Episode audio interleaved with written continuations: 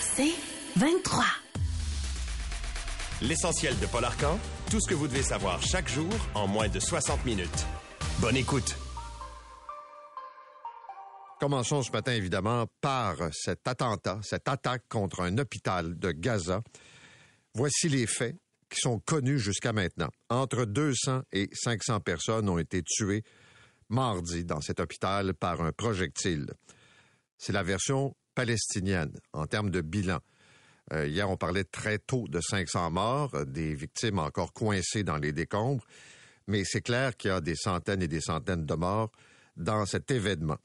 Et depuis hier, le Hamas accuse Israël et Israël accuse le Hamas d'être responsable de l'attentat. Le Hamas dit avoir des preuves que Israël a dirigé ce tir vers une structure civile, donc un hôpital, que c'est un geste volontaire, alors que le président Biden était en route vers Tel Aviv. Il est arrivé euh, dans les euh, dernières heures. Selon Israël, c'est le djihad islamique qui a tiré une salve de roquettes en direction d'Israël et que l'une de ces roquettes serait tombée sur l'hôpital. Évidemment, le djihad répond que c'est un mensonge, que euh, l'ennemi sioniste tente, par la fabrication de mensonges, de se soustraire à sa responsabilité dans le massacre brutal qu'il a commis en bombardant un hôpital et en pointant le doigt vers le djihad islamique. Ce matin, lors des premiers échanges entre le président Biden et le premier ministre euh, israélien Netanyahou, c'est assez clair qu'il y a une solidarité avec euh, les Américains. Et même Biden dit que les premiers éléments euh, permettent d'exonérer Israël concernant cette attaque. Je sais que c'est très polarisant. J'ai reçu je ne sais pas combien de courriels depuis hier. On n'est pas en mesure de tirer la conclusion finale. Ce matin, je fais écho des points de vue de part et d'autre. Et on n'est pas en train de dire est-ce que Israël a fait ça volontairement, est-ce que c'est une erreur, quel est l'intérêt de bombarder un hôpital puis de tuer des enfants puis de tuer du personnel puis des gens malades? Est-ce que le Hamas pouvait à ce point se tromper?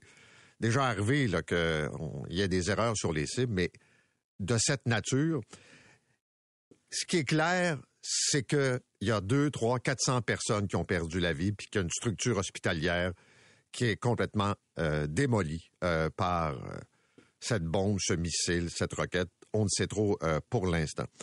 Premier constat. Le deuxième constat, l'enjeu de l'aide humanitaire demeure le plus préoccupant. on le sait que actuellement, l'Union européenne souhaite ouvrir un pont aérien humanitaire vers Gaza. Deux premiers vols devraient partir cette semaine. Euh, et on sait que la, contribution de l'Europe, c'est 75 millions d'euros. Tout ça pour soutenir environ un million de personnes qui ont été déplacées dans la bande de Gaza. Et euh, depuis la semaine dernière, selon les chiffres, euh, depuis qu'Israël a donné l'ordre d'évacuation, qui visait euh, plus d'un million euh, de Palestiniens qui se trouvent qui se trouvaient euh, dans le nord de l'enclave, ben, il y a eu ces déplacements vers le sud. Mais ce qu'on note, c'est qu'il y a des bombardements au nord et au sud.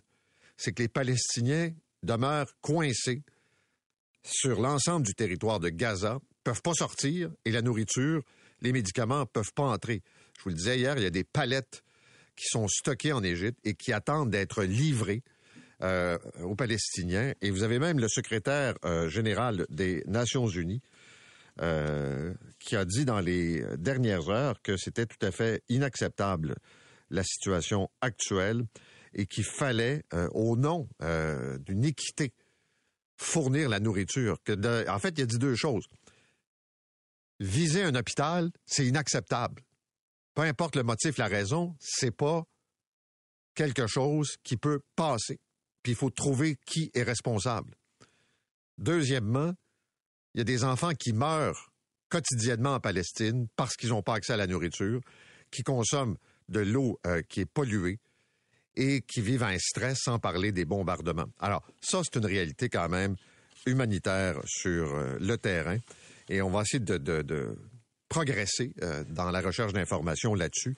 Je rappelle que ça polarise. Euh, je suis très conscient que la moitié des gens qui écoutent euh, pas de bonne humeur, puis l'autre moitié pas de bonne humeur. mais on va se contenter de donner les faits connus, puis après ça, on verra. Mais ce qui est aussi préoccupant, je le disais hier matin, ce sont les événements collatéraux en France. Encore hier, alerte au, château de Versailles. Il y a eu également euh, en Belgique deux partisans d'une équipe sportive suédoise qui ont été visés, qui sont morts. Le terroriste a été neutralisé par les policiers. Celui de Paris qui avait agressé un professeur a comparu brièvement. Puis il y a cette histoire sordide à Chicago qui fait encore la manchette, c'est-à-dire un enfant de 6 ans qui a été poignardé 26 fois. Sa mère a été poignardée aussi. Lui est mort, sa mère a survécu. Tout ça parce que ce sont des Palestiniens. C'est le concierge de l'immeuble qui a été arrêté qui fait face euh, aux accusations. Deuxième bloc info important ce matin, celui de l'inflation. Euh, d'abord, l'inflation ralentit un peu au Canada, ce qui est une bonne nouvelle, mais pas au Québec. Au Québec, on est encore la province ou une des deux provinces où l'inflation galope le plus. Ce qui est clair, c'est que les augmentations euh, des hypothèques, donc les taux d'intérêt, puis l'augmentation de la facture hypothécaire, ben, ça joue énormément. Et on remarque, pour ce qui est de la bouffe, que le prix des aliments, euh, la restauration, le Québec demeure, encore une fois, un endroit où ça coûte cher se nourrir. Et on va parler avec Sylvain Charlebois tantôt, mais euh, on peut assez facilement conclure qu'il n'y a pas assez de compétition dans le marché, ce qui fait qu'on paye une facture encore plus élevée. Ça ralentit, ça va un peu moins vite, mais euh, pour ce qui est de la bouffe, ça demeure quand même euh, extrêmement élevé. Première chose. Deuxièmement, je ne sais pas si vous l'avez mesuré, mais on prétend que par rapport à l'an passé, à la même période, le prix des billets d'avion a baissé de 20% ça se peut. Pas en mesure de vous le confirmer, mais on sait tous que l'été dernier, les prix étaient complètement délirants pour les euh, voyages. Donc, la question qui se pose ce matin, dans une semaine, la Banque du Canada va prendre cette décision. Avec un taux d'inflation qui quand même est à la baisse, mais on est loin encore du 2% est-ce qu'on garde le taux directeur à 5 ou si on y va d'une augmentation? Il n'y aura pas de baisse, à peu près tous les économistes s'entendent pour le dire. Mais euh, est-ce que vraiment la Banque du Canada va laisser souffler un peu les euh, citoyens? Et à cet égard, il y a un deuxième volet à l'opération du gouvernement Trudeau. On se rappelle tous de ces menaces à l'endroit des bannières en alimentation quand on disait euh, aux géants Lobla, Métro, vous allez baisser les prix, puis vous allez nous faire la démonstration que vous avez un plan de réduction ou en tout cas de croissance limitée des prix en épicerie. C'est le ministre François-Philippe Champagne qui s'occupait de ça. Là, le prix, euh, en fait, le secteur qui intéresse le gouvernement fédéral, les banques. Là, le message est le suivant. Avec l'augmentation des taux d'intérêt puis les frais que vous chargez de toute nature, vous continuez de faire d'énormes profits. Et vous devriez couper dans les coûts d'emprunt et dans les différents frais qui sont imposés à vos clients, par exemple pour des comptes. Alors, pour des transactions en ligne, pour des chèques, pour toutes sortes d'activités bancaires que vous avez, le message de Christopher Freeland, c'est de dire les Canadiens payent trop cher. Et là, on va mettre de la pression pour que ça coûte moins cher. Tout ça pour aider d'abord le consommateur et aussi pour faire ralentir l'inflation. Alors, est-ce que les banques vont accepter ça? Ça reste à voir. Il y a déjà du grognement dans l'air. Euh, des associations de banquiers ne sont pas les plus bavards, mais là, ont commencé à s'exprimer en disant que euh, c'est pas vrai qu'ils vont assumer le coût, euh, puis que c'est normal que des consommateurs payent pour faire un virement euh, Interact, qu'il y a des coûts pour le crédit, etc. Alors, c'est ce qu'elle a annoncé hier comme stratégie. On verra pour la suite. Puis je termine pour l'alimentation. Euh, concernant euh, Métro qui s'en prend à Lobla et Weston. Ça, c'est une affaire assez étrange. Il y a plusieurs années, entre 2001 et 2015, les géants avaient comploté pour fixer les prix en boulangerie. Et Weston et Lobla avaient admis en 2017 avoir joué dans cette pièce de théâtre qui avait coûté une fortune aux consommateurs.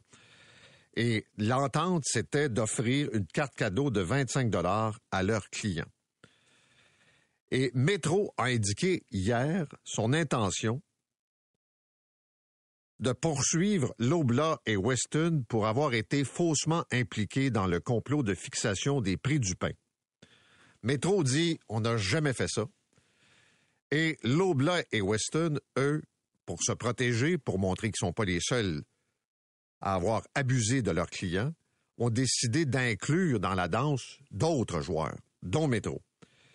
Et là, Métro dit que euh, on n'a rien à voir là-dedans et qu'on va aller devant le tribunal contre Lobla et Weston.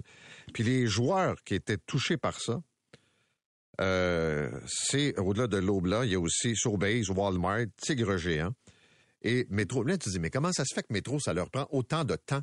À réagir? Là, je vous parle d'un événement de 2017, puis également de l'acceptation d'un recours euh, pour les consommateurs en Ontario en 2021. Toujours bien en 2023. Et là, Métro décide de sortir. Alors, officiellement, il n'y a pas d'autre euh, réaction.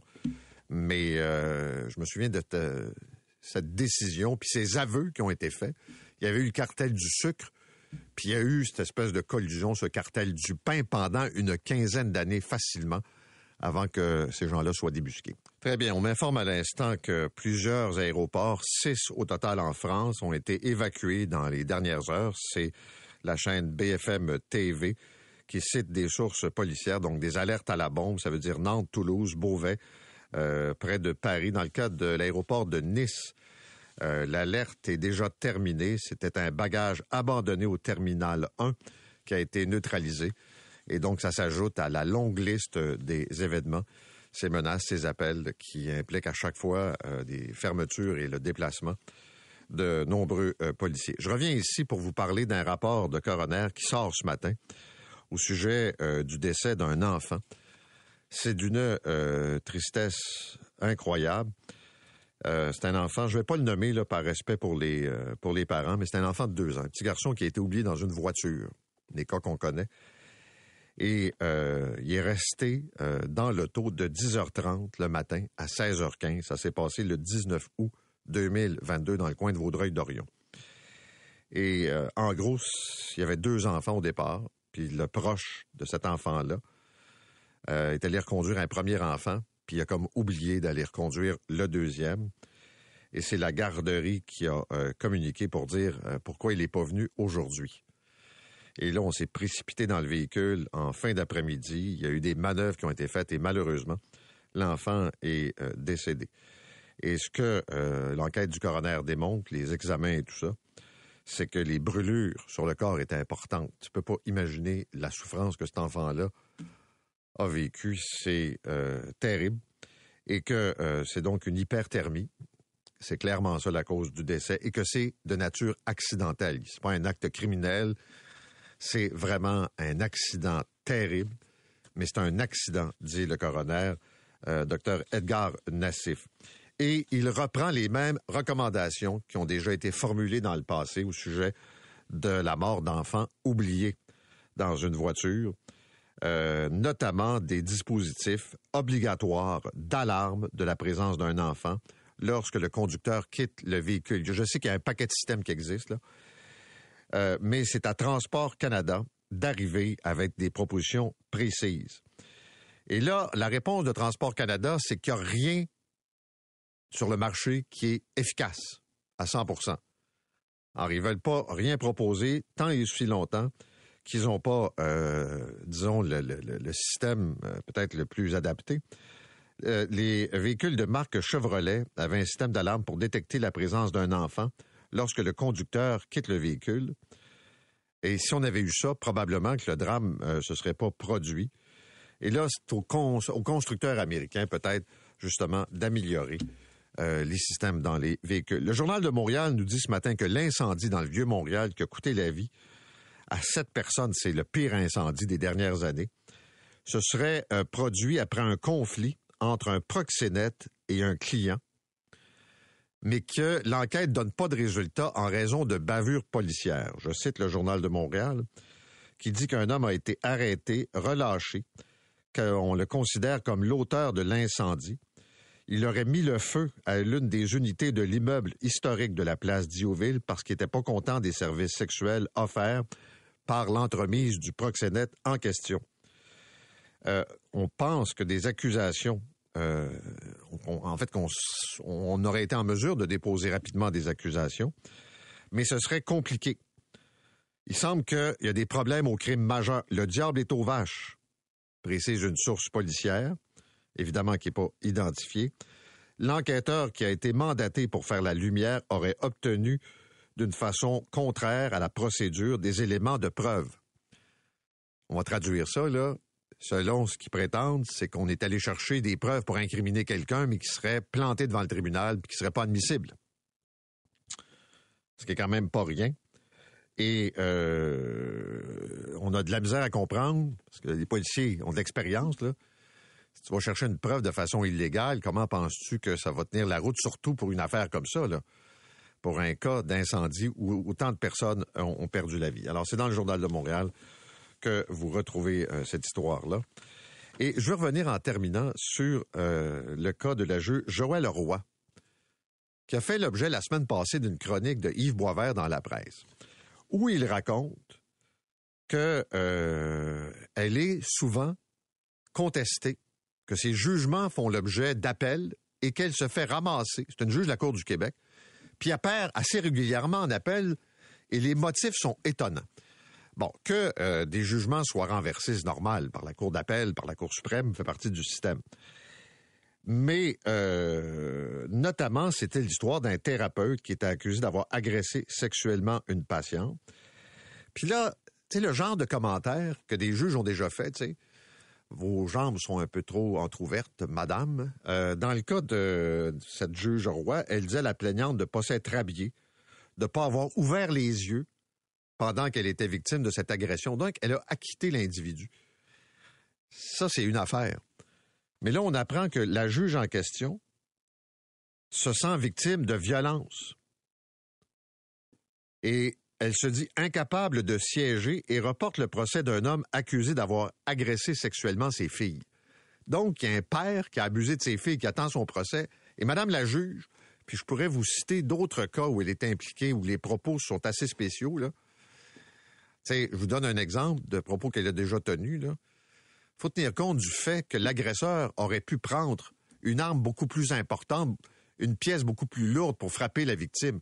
C'est atténuant. Il s'est contenté de la frapper moins fort. C'est quoi ces arguments-là? Alors, je ne sais pas ce qui va arriver avec elle. Est-ce qu'on va la remplacer? Elle est bouleversée des propos de Yves Boisvert. Elle se sent démolie puis pas capable de siéger. Faut le faire. Vous écoutez l'essentiel de Paul Arcan en 60 minutes. De retour après la pause.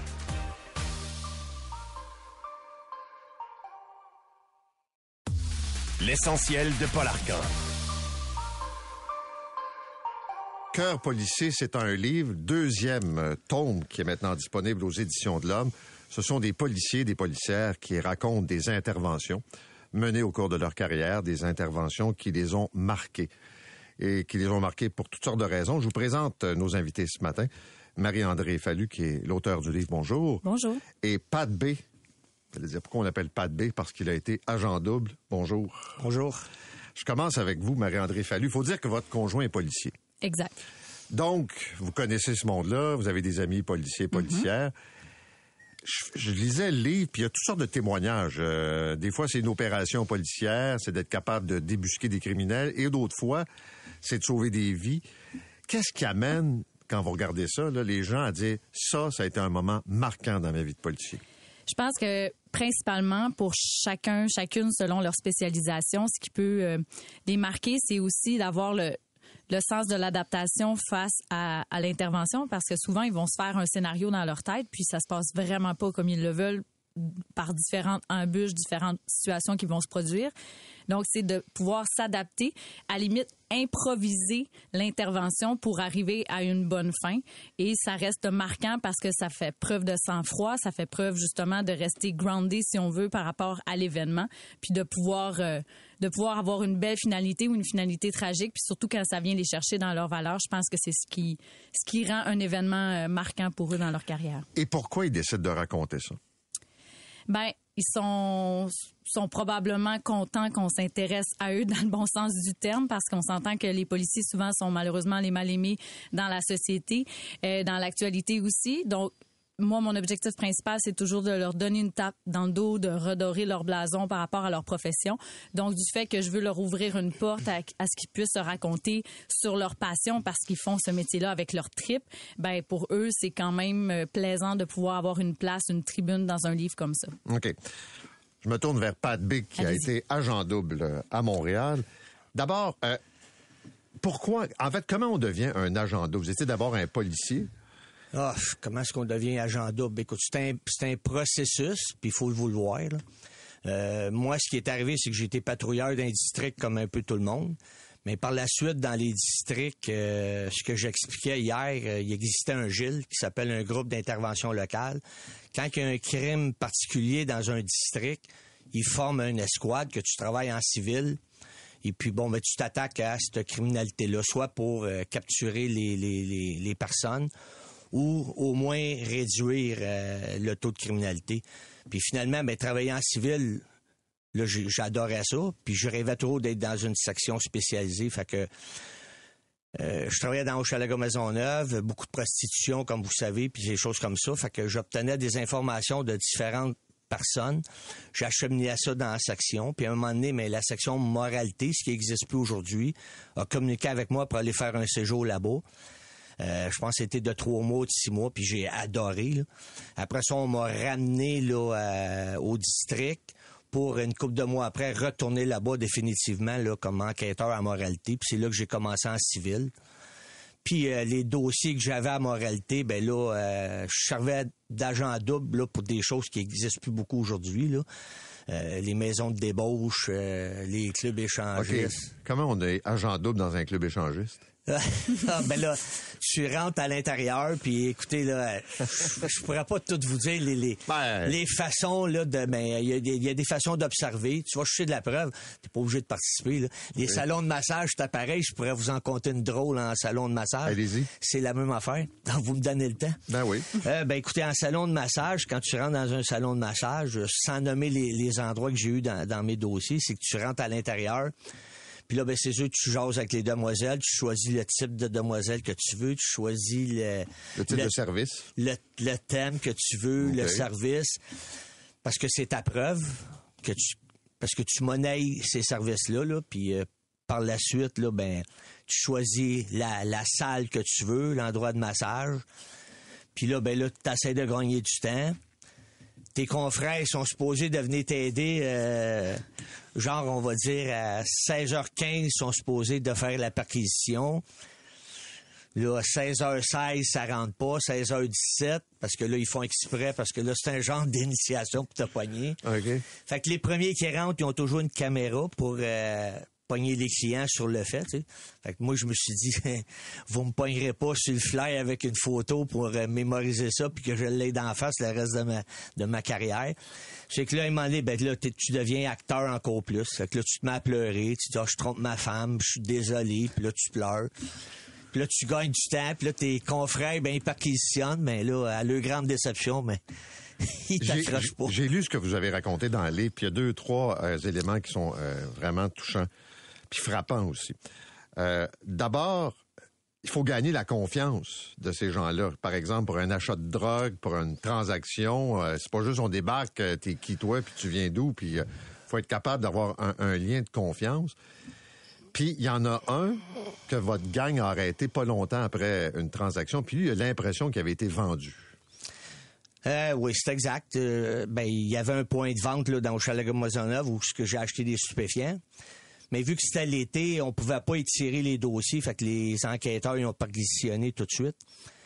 Mais là, il manquait un sujet principal. Puis le lendemain, en arrivant au bureau, sur mon téléavertisseur, il y en a peut-être qui se rappellent plus c'est quoi. j'ai reçu un message comme quoi qu'il voulait rentrer en contact avec moi, ce que j'ai fait. Mais euh, quand je lui parlais, là, je sentais là, que là, euh, là, il doutait de moi, soit police ou, euh, comme on dit dans le milieu, un stool. Fait que là, j'ai parlé avec l'enquêteur. L'enquêteur m'a demandé comment tu te sens. On y va dessus. Mais moi, je dis, si tu me donnes mon équipe, parce que ton équipe, quand tu es agent double, c'est le, les plus importants. Fait que c'est là que j'ai dit, OK, on y va. Puis c'est là que je me dirige, là, comme j'ai expliqué dans le livre, là, au parc, là, que, bon, euh, j'étais vraiment attendu. Ils ont capturé les gars, puis euh, la suite, mais vous l'avez lu. Oui, oui, ben il y avait des armes. euh, ils vous attendaient pas pour jaser ben, ben longtemps, là. Non, je pense pas qu'ils voulaient jaser ben ben. L'autre événement, vous étiez après une opération policière avec un collègue dans une librairie euh, sur la rue Saint-Denis. Puis vous êtes là comme client, vous partez en vacances, vous êtes là pour acheter des livres, puis soudainement, vous réalisez qu'il y a un hold-up qui se passe à l'intérieur. C'est des gens qui transportent de l'argent, des transporteurs, puis on est en train de les voler. Ben, c'est, immédiatement après ma rencontre dans le parc là, avec l'individu que là, mon superviseur m'a dit euh, je pense que c'est assez pour deux jours. Là. Euh, tu veux-tu faire quelque chose avant de tomber en vacances? Ben moi, j'ai dit, écoute, je vais aller m'acheter un livre pour euh, aller en vacances. Puis c'est là qu'on se présente. Puis les faits qui se sont produits, c'est comme vous dites. On est rentré en même temps que les livreurs d'argent pour le guichet automatique. Puis euh, moi, je suis monté au deuxième étage. Mon superviseur est resté au premier. Puis là, à un moment donné, mais là, on a entendu là, que le, vol qui était après se créer, là, le, des bougeait pas, tout le monde couchait à terre. Puis euh, bon, il est arrivé ce qui est arrivé. Euh, Puis comme j'expliquais un peu, tu as le réflexe de vouloir intervenir, mais quand tu vois a des gars, puis il y a des clients, puis surtout les, les ceux qui amenaient l'argent qui étaient en danger, mais là, on, on s'est assis puis on les a laissés faire. Puis c'est par la suite, là, quand ils sont sortis par la ruelle, là, que là, on, on a décidé de les prendre en fuite, mais là, on, on s'est fait un petit peu prendre en surprise. là. OK, vous, là, vous courez, vous perdez vos souliers, vous avez été plein de sang, puis vous courez après un voleur qui vous tire dessus. Les souliers, c'est parce que dans le temps, c'était la Ouais. mode, t'es attachais pas. Mais quand on est sorti de, la porte, de la ruelle, ce qu'on savait pas, c'est qu'à notre droite, il y en avait un qui prévoyait probablement dans le plan de, fuite qui serait peut-être suivre, puis il s'était pas trompé, c'est ce qui est arrivé. Fait qu'en sortant, on a eu droit à une rafale. Fait pour me cacher sur le bord de la ruelle, euh, ben, les, les espadrilles ont resté là. Les voleurs ont été arrêtés sauf un, je pense que jamais été retrouvés. Mais écoutez, je me rappelle pas. Je me rappelle de un. euh, faudrait que je, je revise tout. Là. Il y en a un qui a été pris sur la rue Saint-Denis par notre, notre SWAT. Puis je pense qu'il y en a un autre, c'était aux douanes. Là. euh. L'autre, en fait, c'est une question très large, parce que être agent double à Montréal, là, vous en avez fait des opérations, vous en avez croisé des criminels, vous avez témoigné dans des procès. là. Je comprends qu'on protège tout le temps l'identité, mais ils vous recroisent pas sur la rue? Il n'y a pas des gens que vous avez déjà fait arrêter, que vous voyez, je sais pas, deux mois, un an plus tard? Euh, oui, ça l'arrive. Euh, Ça puis c'est déjà arrivé que j'ai acheté sur le même. Euh, je m'en suis sauvé dans un sens que euh, c'était dans un bar tard le soir, puis c'était un endroit que j'avais fait fréquemment. Puis euh, j'avais disparu un peu de la map parce qu'à un moment donné, le service trouvait que si je me dirigeais là encore une fois, ça peut être dangereux. Mais ils ont essayé d'envoyer d'autres personnes, puis ça fonctionnait pas. Fait que je suis retourné en scénario avec j'avais pris les appareils à mon père de genoux avec une canne puis la, grosse scène que j'avais eu une grosse accident. J'ai réussi à rentrer le portier. J'ai réussi à acheter parce que dans le temps c'était maison de jeu boisson ce existe plus ou moins aujourd'hui. Puis là ben j'étais rendu à acheter mon stupéfiant puis c'était le même que j'avais témoigné à huis clos là euh, qui était là. Mais là j'ai reviré la discussion en ce oui on s'est croisé à la cour euh, J'y avais dit que moi, j'étais là pour des menaces de mort, puis euh, j'ai dit, toi, t'étais là pourquoi? Il m'avait dit stupéfiant, fait que là... euh, Ça a passé. il- ben, ça a passé. Il a pas voulu s'impliquer parce qu'il y avait un doute, mais il a pris mon argent, puis il m'a dit, prends tes stupéfiants en arrière de la machine. fait que j'ai dit, OK, merci. Vous racontez dans le livre aussi que euh, des personnes se sont présentées à l'école de votre fille. Ouais. Ils s'en venaient la chercher, alors qu'ils n'étaient pas autorisés, évidemment, ils n'étaient pas connus, puis que l'école vous a contacté heureusement. Euh, faire sa job, c'est une chose, mais quand on veut s'en prendre à ses enfants, à sa famille, c'est autre chose. Oui, euh, écoutez, c'est la première fois que je vivais ça. C'est sûr que là, euh, j'ai eu comme une grosse panique dans moi, puis j'étais avec mon confrère, puis quand j'ai eu le téléphone, il l'a vu, fait qu'il m'a désarmé, parce qu'il me connaît. puis on s'est dirigé tout de suite à l'école, mais écoutez, il n'y avait pas de caméra, il n'y avait rien. J'ai jamais su. C'était un couple qui allait chercher. C'était un couple apparemment qui s'était présenté puis qui disait qu'il venait chercher ma fille. Fait que là, j'ai. Mais jusqu'à aujourd'hui, j'ai aucune idée là euh, de qui ça pouvait être. Euh, C'était-tu bon euh, des personnes avec des mauvaises intentions ou quelqu'un parce que j'étais séparé ou quelqu'un de l'autre famille? J'ai aucune idée aujourd'hui. Merci beaucoup d'avoir partagé ça avec nous ce matin. Ben, c'est moi qui vous remercie. Je rencontre mon idole. Agent double. Marie-André Fallu, merci d'avoir été avec nous. Vous écoutez l'essentiel de Paul Arcan en 60 minutes. De retour après la pause.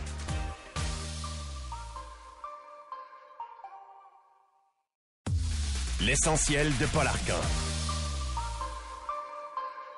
Depuis hier, on voit évidemment toutes ces réactions, notamment dans le monde arabe, devant euh, l'horreur de cet attentat contre un hôpital à Gaza.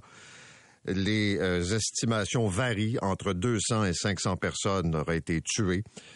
Mais les images parlent d'elles-mêmes. Bien sûr, depuis hier aussi, on voit que de part et d'autre, on s'accuse mutuellement d'être euh, responsables. Selon euh, l'armée israélienne, le djihad islamique aurait tiré une salve de roquettes en direction d'Israël et qu'une des roquettes serait tombée. Évidemment, le djihad dit que c'est faux, que c'est une fabrication de mensonges et que c'est pour se soustraire à la responsabilité d'un massacre brutal qui a été commis en bombardant un hôpital. Le président Biden est arrivé à Tel Aviv, on va y revenir dans quelques instants, mais d'abord, on va essayer de démêler ça et de comprendre un peu ce qui peut se passer alors qu'on est, euh, et on le répète toujours, près d'une offensive terrestre. Le général Dominique Trinquant est avec nous. C'est l'ancien chef de mission militaire de la délégation française auprès des Nations unies. Général Trinquant, bonjour. Bonjour. D'abord, qu'est-ce que vous comprenez dans ce qui s'est passé hier? Comment on peut expliquer qu'un hôpital ait été bombardé? Alors écoutez, euh, il y a les deux versions qui s'affrontent, évidemment. Euh, je n'ose pas imaginer que euh, Israël ait pu frapper sur un hôpital. par ailleurs, au moment de la visite du président Biden, c'est une occasion extraordinaire de faire monter la tension. Et donc, si c'est un tir euh, de Hamas ou d'une ou d'une euh, faction djihadiste quelconque qui a fait partir des roquettes qui puissent être tombées par erreur à côté d'un hôpital, on sait par ailleurs, quand on voit le nombre de morts, que les hôpitaux servent aussi pour stocker euh, de l'armement par le Hamas. Parce qu'une roquette, ça me paraît assez incroyable qu'il y ait tant de morts. Donc les deux versions s'affrontent. Euh, sur le plan de l'opportunité, je pense que ça offre une grosse opportunité au Hamas de faire monter la tension, de faire annuler la réunion qui avait lieu à Amman, qui devait déboucher sur des solutions, probablement entre la Jordanie, l'Égypte, euh, la Palestine avec les États-Unis. Euh, donc, si vous voulez, je trouve que l'occasion est trop belle pour le Hamas. maintenant, il faut attendre d'avoir les preuves. Euh, les preuves, c'est assez compliqué. Israël a dit qu'il allait fournir les preuves. Euh, je pense que les seules preuves qui peuvent exister, c'est probablement des images satellitaires. Il faut le temps qu'elles soient décryptées, amenées. Mais j'ai peur que de toute façon, quelle que soit la version qui sera donnée par les États-Unis et par Israël, le monde arabe ne le croit pas et pense que ça sera un complot. Mais justement, est-ce que c'est vraiment possible de faire la preuve de la responsabilité du geste? Avec tout ce que ça implique comme conséquence, comme répercussion? C'est extrêmement compliqué. Moi, j'ai souvenir, euh, ça, date d'il y a longtemps.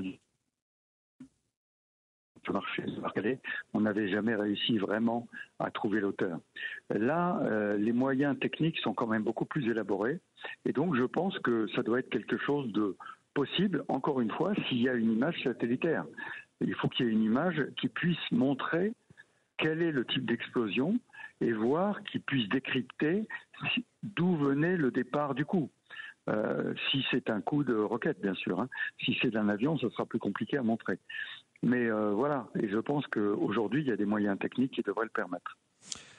Quel, quel est l'impact euh, de cet attentat contre un hôpital, peu importe qui est le responsable, sur les prochains jours? Est-ce que, par exemple, ça retarde le déploiement des forces terrestres? Est-ce que ça met un frein au bombardement? Quel est l'enjeu ou quels seront les enjeux là, pour les prochains jours? Alors l'enjeu est absolument majeur parce que depuis, le début de la crise, avec la mobilisation israélienne, la préparation d'une offensive euh, terrestre, euh, les, Américains retiennent le bras d'Israël en disant occupez-vous des personnes et faites évacuer la zone nord, essayons de négocier avec l'Égypte pour pouvoir faire sortir les gens et les relocaliser. Bref, il y a une manœuvre importante dont le cœur est en fait la protection de la population et donc d'une autre façon euh, les problèmes euh, de droit, j'allais dire, de droit de la guerre. On ne cible pas les personnes. Donc euh, il y a un enjeu majeur et le Hamas joue sur cet enjeu parce que les Palestiniens qui sont tués à Gaza sont naturellement soutenus, qu'ils soient du Hamas ou pas, sont soutenus par l'ensemble du monde arabe. Et donc, euh, les États-Unis qui essaient de reprendre la main sur le plan politique n'ont pas besoin d'une crise de cette ampleur-là pour essayer de reprendre la main sur les choses politiques. Il faut se souvenir que le Hamas ne veut pas d'une négociation. Ça ne l'intéresse pas. Le Hamas, il veut la destruction d'Israël. Donc, une négociation qui pourrait arranger les choses, eh ben, n'arrangerait pas les choses du tout pour le Hamas. Quelle est la possibilité que ce conflit euh, dégénère et que d'autres euh, pays soient impliqués? On peut penser évidemment au Liban avec le Hezbollah, la menace des Iraniens. Jusqu'à quel point ça pourrait devenir un conflit régional? Ça peut, tout ceci est entre les mains de Téhéran. Téhéran euh, peut dire au Hezbollah d'attaquer dans le nord, euh, ce qui gênera considérablement euh, Israël, puisqu'ils auront deux fronts, voire trois fronts avec le Golan et la Cisjordanie. Donc, c'est entre les mains de Téhéran. Donc, la négociation, c'est naturellement entre les États-Unis et Téhéran, si ils sont en mesure de négocier en ce moment. Général Trinquant, merci d'avoir été avec nous. Le général Dominique Trinquant est l'ancien chef de la mission militaire de la délégation française auprès des Nations Unies. il y a encore une fois une école sur la rive sud de Montréal qui a fait l'objet d'un confinement. Et quand on dit un confinement, c'est que le personnel, les étudiants restent dans les classes et les policiers se déploient après ce qui semblait être une menace deux fois en 24 heures dans une école secondaire de Longueuil. Ghislain Vallière est avec nous de la police de Longueuil. Monsieur Vallière, bonjour. Bonjour. Euh, D'abord, euh, Qu'est-ce qui s'est passé hier euh, dans cette école secondaire? Qu'est-ce qui a amené les policiers à procéder de cette façon-là? Mais nous, on a un appel comme euh, qui donnait l'information qu'il y avait possiblement une personne qui était armée euh, dans l'école, carrément au centre de, l'école. Donc, rapidement, tous nos policiers disponibles euh, à proximité se sont rendus pour sécuriser les lieux tels qu'on l'a appris malheureusement dans les événements des 25 dernières années au Québec. On doit entrer dans les écoles. Et à ce moment-là, assez rapidement, et c'est un fait que je, tiens à rappeler aux adolescents, c'est que nous aussi, on se sert de la technologie. Ça leur sert à eux mais ça nous sert à nous aussi. Donc, on a pu assez rapidement pouvoir localiser la, pu localiser la personne et pouvoir interpeller la personne. Et oui, il y a eu euh, un confinement euh, qui a eu lieu à l'école, mais il était quand même de, courte durée. Habituellement, on parle de plusieurs heures, mais là, ça a été de courte durée. C'est toujours aussi impactant pour tous ceux qui doivent euh, subir le confinement. C'est stressant, c'est anxiogène pour plusieurs d'entre eux. Mais rapidement, on a pu soulever à ce moment-là, le, confinement. Bon, ça, ça s'est passé à l'école secondaire Jacques Rousseau. Euh, comment vous découvrez, puis là, je veux pas les techniques d'enquête, là, mais qu'est-ce qui vous permet de dire que c'est un cette personne-là, puis deux, c'était quoi sa réelle intention, une farce, une blague, euh, attirer l'attention, c'était quoi? Ben dans ce cas-là, on va laisser les enquêteurs évidemment euh, traiter, mais pour avoir été pendant huit ans dans les écoles secondaires, pour en avoir vécu d'autres là, et aux médias, ça m'a appris aussi à, être au cœur de ces événements-là. Je vous dirais que dans la très grande majorité des cas, c'est une mauvaise blague. C'est effectivement, comme vous l'avez si bien mentionné, c'est une façon peut-être de vouloir euh, être le centre d'intérêt mais d'une façon malhabile. Et ça amène au débordement comme on a pu y voir hier. Mais pour nous, les policiers, là, c'est le même événement. Là. On le traite de la même manière, avec la même intensité, puis le même sérieux. Là. Et même si on, on le sait que la grande majorité des cas s'amène à un événement non fondé, nous, on doit agir avec la même vigilance. On déploie les enquêteurs, on déploie notre GI, là, communément appelé le SWAT, on déploie nos patrouilleurs et pendant ce temps-là, on couvre pas le territoire ailleurs sur d'autres événements importants, dont la sécurité aux abords des écoles, à titre d'exemple. André Laurando lundi, c'est quoi encore là quelqu'un qui fait un appel non fondé C'était encore une fois un appel non fondé. Là, ce que ça nous amène, c'est la conséquence aujourd'hui pour ces deux cas-là, que ce soit lundi ou hier. C'est le méfait public. Ben, le méfait public, c'est un acte criminel et c'est aussi sérieux que n'importe quel autre acte criminel. Et dans les mesures extrajudiciaires, ben oui, tu vas peut-être pouvoir devoir faire des travaux communautaires, euh, devoir euh, suivre des cours sur les impacts de ces situations-là, mais ça a un coût monétaire pour les parents. Avec votre expérience, là, me semble qu'on voit ça davantage vers la fin de l'année scolaire, c'est-à-dire que, les élèves sont tannés, euh, déclenchent une alarme d'incendie pour pas que l'examen ait lieu. Là. Euh, là, on commence l'année scolaire. C'est un peu inhabituel, non? C'est vraiment drôle que vous ayez. C'est exactement le commentaire que je me suis fait hier. On me crime, on est juste rendu à la mi-octobre, on en a déjà deux. On a eu des événements de bagarre aussi importants. C'est souvent des phénomènes de printemps, ça. À la fonte des neiges, là, après avril, mai, c'est là qu'on voit apparaître ces phénomènes-là. Mais là, on les a en début d'année scolaire. Là, la question à se poser, et j'écoutais euh, Fabrice Ville sur vos ondes d'ailleurs hier parler de tout le phénomène de l'armement des jeunes, etc. Mais c'est un problème, je pense, euh, qui est beaucoup plus global que ça. C'est peut-être une espèce de, mal de vivre d'adolescent. J'en parlais avec des psychologues qui sont spécialisés au niveau de l'adolescence. Puis c'est vraiment ça la prochaine question. C'est comment allons-nous pouvoir, nous, les policiers, mais les intervenants de milieu scolaire, les intervenants de rue, intervenir sur le pourquoi ils le font et éviter que ça se reproduise. Nous, on a une policière réseau qui a désamorcé une bagarre dans une école. Vous savez, nos policiers qui sont dans le milieu auprès des gens, parce que sa relation est bonne avec les élèves, est bonne avec les commerçants, elle a eu de l'information pour ne plus désamorcer des situations. Quand vous dites désamorcer, quoi, c'est deux gangs qui voulaient se battre? Ça, s'en venait, là. Il y avait deux groupes de jeunes qui voulaient peut-être aller en confrontation, puis elle a réussi à le désamorcer. Mais là, il faut être là à chaque fois, dans chaque secteur. C'est difficile de tout prévenir. Là où on va devoir peut-être se poser la question, tous les intervenants, et incluant les parents, et je le répète, incluant les parents, faut parler aux adolescents sur aujourd'hui, là, les deux jeunes de lundi et de mardi font face à la justice. Et c'est sérieux, là. À un moment donné, il va peut-être arriver une situation où, ça va être malheureux, là. Quelqu'un se blessera à travers ça sous, le coup de la panique.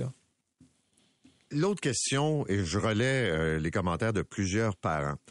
Je comprends qu'il y a eu moins de crimes violents à Montréal, puis que le nombre d'armes à feu saisies est en augmentation.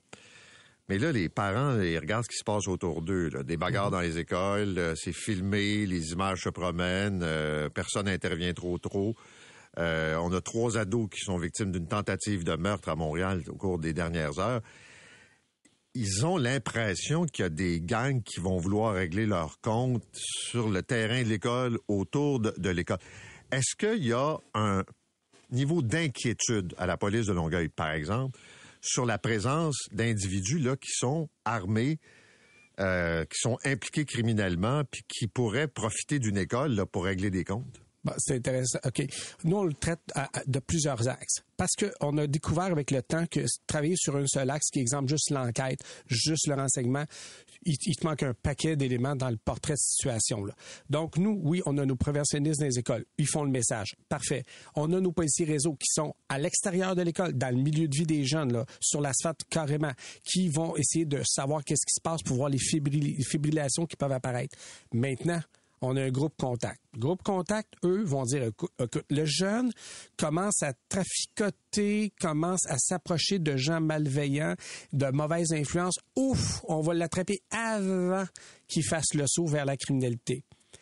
là, on s'est dit parfait, mais avec Centaure, on a vu les armes apparaître. On voit aussi beaucoup d'intervenants de milieu solaire qui ils sont de plus en plus armés. Et là, ça peut aller du point américain bon, ben, c'est ça ma question. Faites-vous des descentes dans les écoles, ouvrir les casiers puis voir s'il y a des couteaux puis des, des, des, des armes? Oui, on fait de l'intervention. Puis ça, c'est notre dernier groupe qui est déjà vu. Là, c'est le nom du groupe. Donc, eux, ce qu'ils vont faire, c'est, OK, t'es criminalisé ou tu commences à devenir, euh, genre, gagne émergent. Là, on va intervenir. Là, c'est un, un autre niveau d'intervention.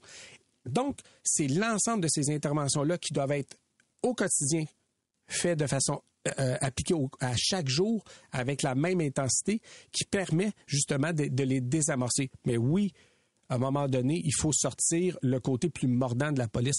Et vous avez entendu Patrick Bélanger, notre nouveau directeur, le dire ici même euh, dans vos mhm. studios. Il va falloir avoir un équilibre entre la prévention et la répression. Là, ce matin, notre message est peut-être un peu plus vers euh, les conséquences légales. Il va falloir que les parents parlent à leurs adolescents.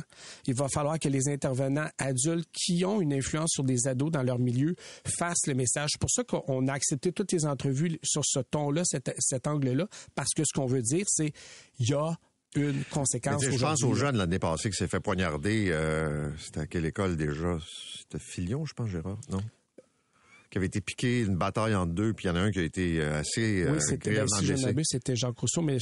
Peut-être Jacques Rousseau, oui, vous avez raison. C'est parce qu'il vit avec des séquelles, cet enfant-là aussi, là, euh, physique, puis on peut penser qu'il y a d'autres séquelles également. C'est un traumatisme, puis là, c'est un couteau, c'est une arme blanche, puis ça se passe. Ben, il y a ce jeune-là, et j'ai des adolescentes, là, M. Arcan, là, de 13 et, et, et 16 ans. Là.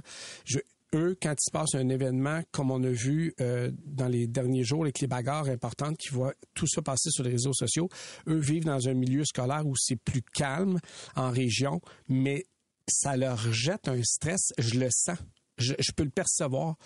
Donc, même si tu n'es pas celui qui est impliqué directement, ça se passe quand même dans ton milieu de vie. Imaginez qu'un de vos collègues se serait fait pas ah ici, ça ajoute un stress. C'est sûr.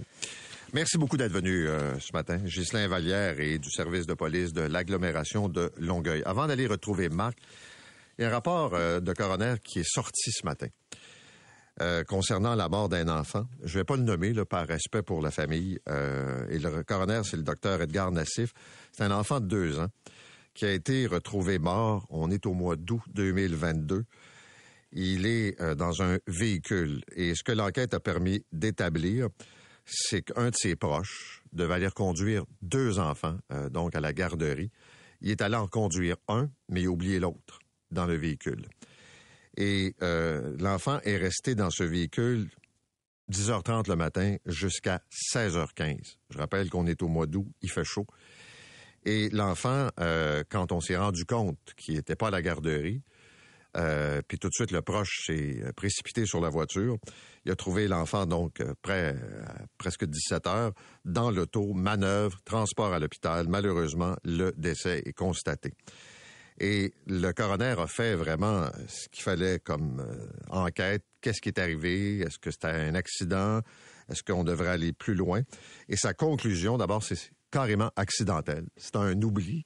Puis on a vu d'autres cas, puis je sais qu'il y a des gens qui vont évidemment juger très rapidement, mais il y a personne qui veut oublier son enfant dans l'auto. Mais c'est arrivé, puis c'est arrivé dans ce cas-là. Et euh, il est mort donc euh, d'hyperthermie. Et le coroner, il va de recommandations qui ressemblent pas mal à ce qu'on a euh, vu dans d'autres rapports pour des événements similaires. Notamment pour la mise en place obligatoire de dispositifs d'alarme de la présence d'un enfant dans la voiture quand le conducteur quitte. Quand vous débarquez de l'auto puis que vous fermez la porte, il devrait y avoir un signal, un mécanisme quelconque qui vous indique Hey, il y a quelqu'un sur la banquette arrière. Parce qu'on sait que les enquêtes ont démontré que tu peux pas le voir nécessairement avec le rétroviseur. Tu peux être distrait, es absorbé par quelque chose et tu penses que tu as fait ce qu'il fallait faire, mais dans les faits, c'est pas ce qui est arrivé.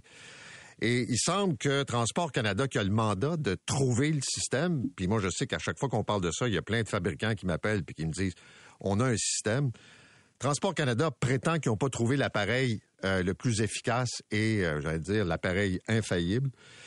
Euh, il dit même, à mon avis, si la voiture de marque Chevrolet avait un système d'alarme pour détecter la présence d'un enfant lorsque le conducteur aurait quitté le véhicule, ce drame ne se serait pas produit. Alors, il réinsiste sur le fait qu'on a besoin d'avoir à l'intérieur ces euh, dispositions, en fait ces mesures de sécurité pour mieux protéger les enfants. Mais c'est épouvantable. Tu as perdu ton enfant de deux ans, tu l'as oublié. Puis pour avoir déjà interviewé un père à qui c'est arrivé, euh, ça disparaît pas comme ça. Puis euh, tu te sens jugé, euh, les gens te pointent du doigt, puis la police fait sa job enquête parce que ça peut être aussi autre chose. Mais ça prend du temps avant qu'on en arrive à la conclusion que c'était accidentel. Vous écoutez l'essentiel de Paul Arcan en 60 minutes. Bonne écoute. On devait parler avec le SPVM concernant l'enquête sur l'incendie criminel qui a coûté la vie à sept personnes au printemps dans un immeuble dans le Vieux-Montréal la pire euh, tragédie euh, en termes d'incendie, de perte de vie depuis pratiquement 50 ans.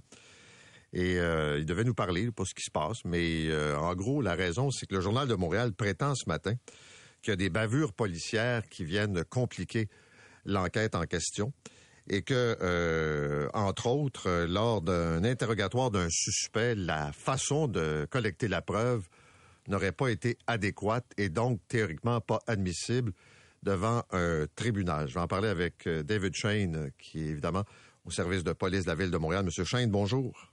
Bonjour, M. Arcan.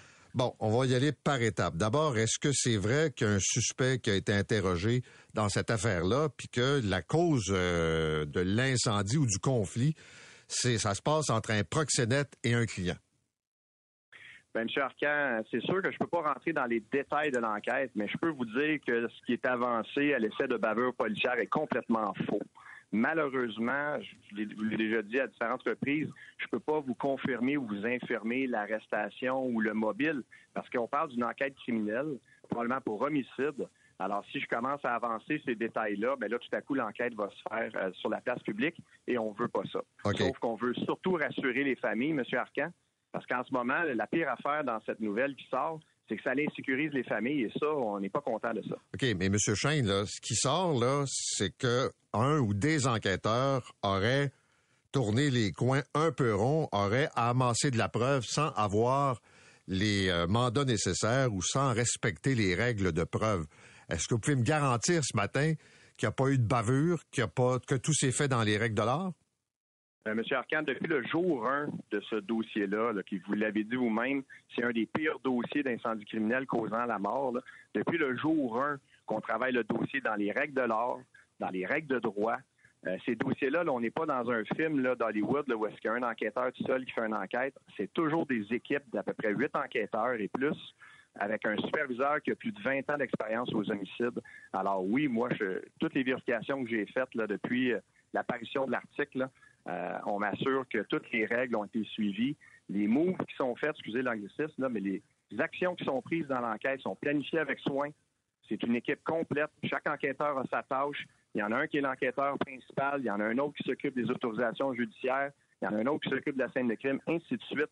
Il n'y a rien qui est laissé à la chance là-dedans, M. Arcan. OK, mais là, je reprends ce que dans le journal. La police aurait arrêté le suspect à sa résidence sans avoir un mandat d'entrée, ce qui est habituellement la norme. Ben encore une fois, je ne peux pas vous confirmer ou vous infirmer qu'il y a eu arrestation ou pas, mais je vous garantis hypothétiquement, quand il y a des arrestations en matière d'homicide, M. Arcan, puis euh, je veux dire, les, auditeurs peuvent vérifier notre taux de succès à la cour, aux assises, mais tout est fait selon les règles de l'art. Il n'y a personne qui botche une enquête d'homicide. C'est pas le cas. Puis nos enquêteurs, je me permets de le dire, là, sont les plus, sont parmi les plus expérimentés euh, au Canada à cause du nombre de dossiers qu'on vit. OK, mais en même temps, euh, d'après toujours le journal, c'est un, des enquêteurs euh, et pas un des plus expérimentés. Autrement ben, dit, y, a, y a-t-il un junior qui s'est occupé d'une enquête aussi majeure que celle-là? Ben, ça dépend comment on définit junior. Puis là, je veux pas commencer à mettre de la pression sur l'enquêteur, mais je peux vous dire que L'enquêteur principal au dossier, c'est un policier de plus de 25 ans d'ancienneté. Il a une dizaine d'expériences d'ancienneté, euh, pas d'ancienneté, mais d'expérience aux enquêtes. Et euh, son superviseur a plus de 20 ans spécifiquement aux homicides comme enquêteur, comme lieutenant détective. Et comme je vous dis, c'est des équipes là, de, de près d'une dizaine d'enquêteurs et alors, quand on fait le cumul de toute cette expérience-là, honnêtement, on fait l'envie de tous les corps policiers au Canada. Alors, il n'y a pas un enquêteur tout seul qui prend une décision, qui dirait, par exemple, ah, ben tiens, je vais aller l'arrêter à sa maison sans mandat. Voyons donc, c'est euh, quelque chose que même nos patrouilleurs savent qu'ils n'ont pas le droit de faire. Alors, non, on n'a pas fait ça. OK. Pour conclure, on est toujours dans le cadre d'une enquête pour meurtre. On est dans le cadre d'une enquête criminelle. Euh, comme je vous disais la dernière fois, tout est sur la table au niveau des accusations. On parle d'incendie euh, euh, causant des lésions, on parle de, ben, pas causant des lésions, causant la mort, on est dans homicide, on est dans négligence. Tout ça est sur la table. Toutes les infractions criminelles sont sur la table, M. Arcan. je sais que vous ne voulez pas me répondre dans le détail, là, mais c'est un dossier plus compliqué que vous pensiez? Ben, dur à dire. C'est sûr que les, dossiers d'incendie criminel en général, ce sont des dossiers très complexes parce que, comme j'expliquais, on fait affaire à une scène de crime qui a été détruite. Alors, beaucoup des éléments de preuve disparaissent. Les heures auxquelles ça arrive également font en sorte qu'il y a souvent moins de témoins. Mais sauf qu'encore une fois, nous, on a une équipe qui est spécialisée là-dedans, unique au Québec, qui fait des enquêtes à temps plein euh, qui font plus de 500 dossiers, plus d'une dizaine de décès par année, avec jublés avec des enquêteurs d'homicide qui ont énormément d'expérience et qui sont dévoués euh, au dossier. Alors, euh, on poursuit ce dossier-là, M. Arcan. On va le poursuivre jusqu'au bout. Et c'est très important pour nous aujourd'hui de rassurer les familles. C'est sûr, là, en ce moment, on est en contact avec eux. On a pris contact avec eux pour les rassurer, mais là, il ne faut pas les faire spiner là-dessus. Ils ont déjà assez d'avoir perdu un proche. Euh, il faut faire attention à ce qu'on sort quand on entend des choses. OK, mais c'est pour ça qu'on vous a appelé. Mais euh, ben, merci, j'apprécie. Non, mais c'est parce que, je vais vous dire, des fois, je me demande jusqu'à quel point, puis c'est pas de votre faute, là. Il y a des enquêtes qui peuvent être complexes, puis tu as l'impression que les gens vont échapper à la justice. Mais ma question, la dernière, là, le savez-vous pourquoi quelqu'un a mis le feu dans cet immeuble-là? Je veux pas savoir qui sont combien. Est-ce que vous connaissez le motif? Ben, je peux pas, je peux pas m'avancer sur ça, M. Arcan, malheureusement. Mais oui, il y, a différents mobiles qui sont regardés, euh, des suspects, euh, ainsi de suite. Mais c'est parce que vous comprenez que si je réponds à ça après ça, il n'y a, pas de fin. Là. Dans les prochaines semaines, tout le monde va nous demander un suivi et puis et puis. Puis pour protéger l'enquête, on ne peut pas s'avancer sur ça, malheureusement. Je suis vraiment désolé. Merci, euh, David Shane et du service de police de la Ville de Montréal. Donc, on verra pour la suite des choses.